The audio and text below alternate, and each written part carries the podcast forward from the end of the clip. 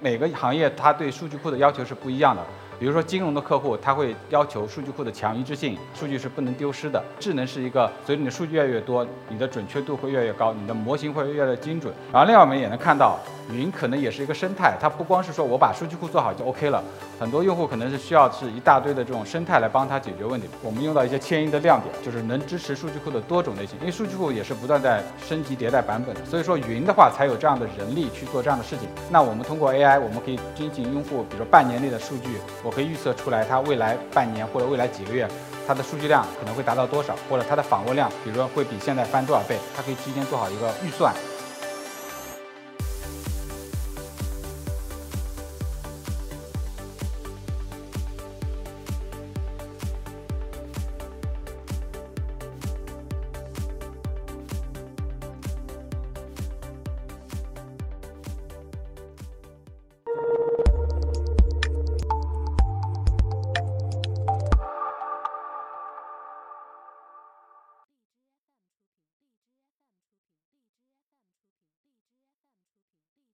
大家下午好，那个我是一课的讲者邵宗文，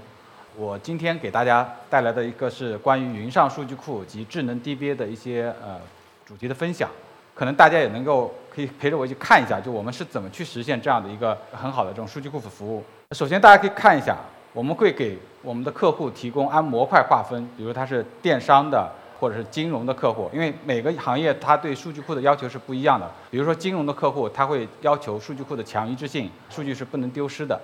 那如果说是一些电商，可能它有一些双十一的活动，它可能会要求数据库有瞬间的这种支撑高并发的能力。反正种种是非常多的这种行业的对不同数据库需求。然后我们是首先通过我们第一步。先让用户能够迁移上云，并且能够在我们的云上直接数据的这种快速的传递、快速的这种搬迁。第二，我们通过我们的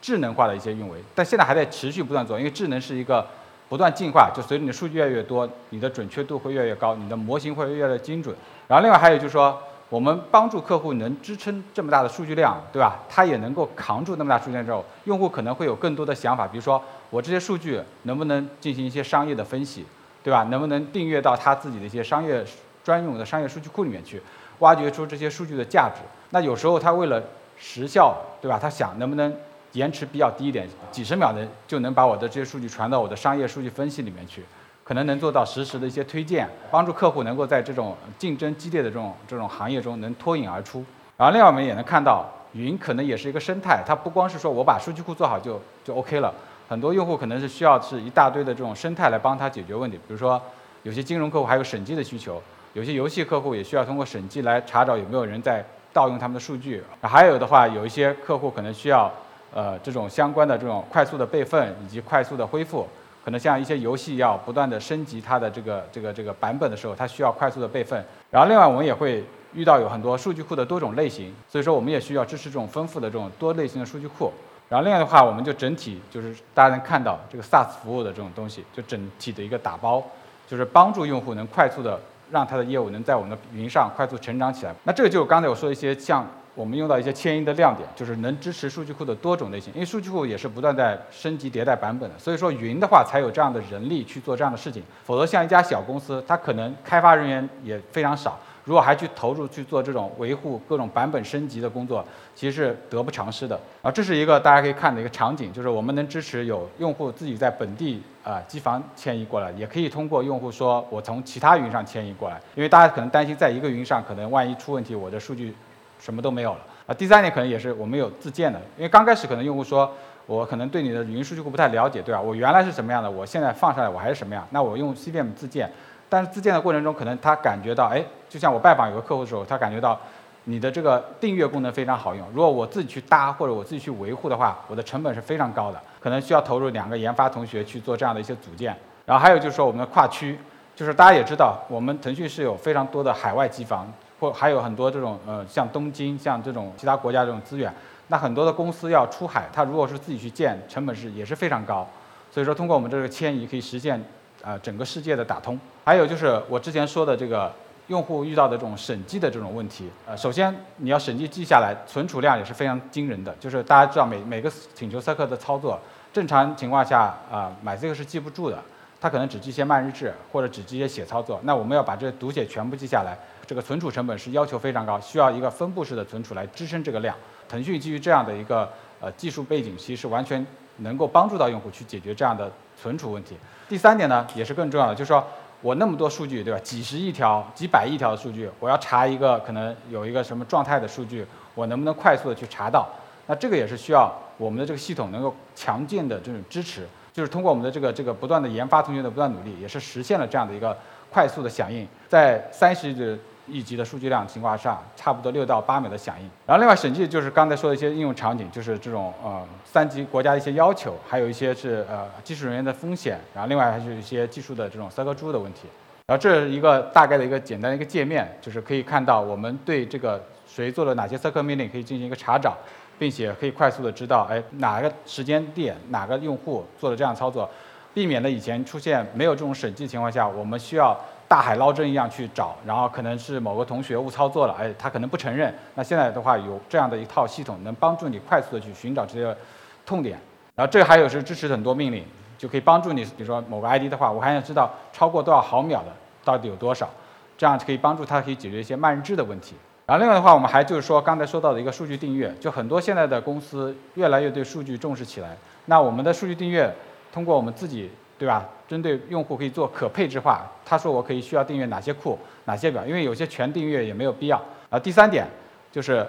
基于我们通用的一些像，可以把我们的数据订阅到卡夫卡。卡夫卡是一个非常通用的一个一个一个数据的这种这种中间存储。你可以通过卡夫卡再去消费到你的各种各种相关的一些商业的这种数据库里面去。这是一个相关的一个一个一个 demo，大家可以看一下。就是我可以在数据库做一个操作，然后通过我的数据订阅功能，马上这个卡夫卡的这个主题就收到了我这个数据库的音色的一个写操作。那这样的话，可以根据这种固定的格式，我可以把这个数据转到，比如说像 Redis，对吧？我可以只写一个数据库，我就可以操纵我的我的中间缓存，或者我通过我的数据库直接可以到我的数据的仓库，而不需要说我还要。再额外的去做很多额外的成本，然后这是我刚才说的，就是基于通过我的对数据库的增删改查，去影响到我的缓存，缩短开发的一些工工作内容。然后另外还有数据订阅的一些别的场景，就是用户可以通过，比如说，哎，我没有在你的云上数据库，但我可以通过自建迁移。然后迁移到你这个数据库，然后在这个数据库上去开启我们的这样的一个订阅。然后另外的话，对已有的数据库，我又不想在我的主库上影响性能的话，那你可以在从库上，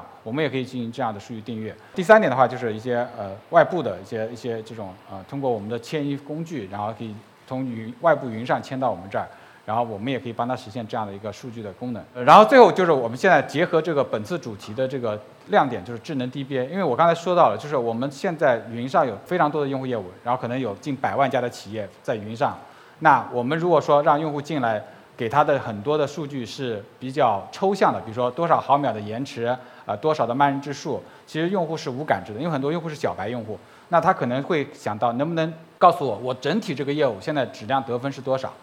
对吧？零到一百是满分，我现在是九十分啊，那我可能很开心，哎，我的业务是稳定的。那如果说，哎，五十分，那是不是我的业务就有问题了？我得查一查是什么原因。所以说，我们去做这样的一些智能方向，就是把所有的大量的数据，可能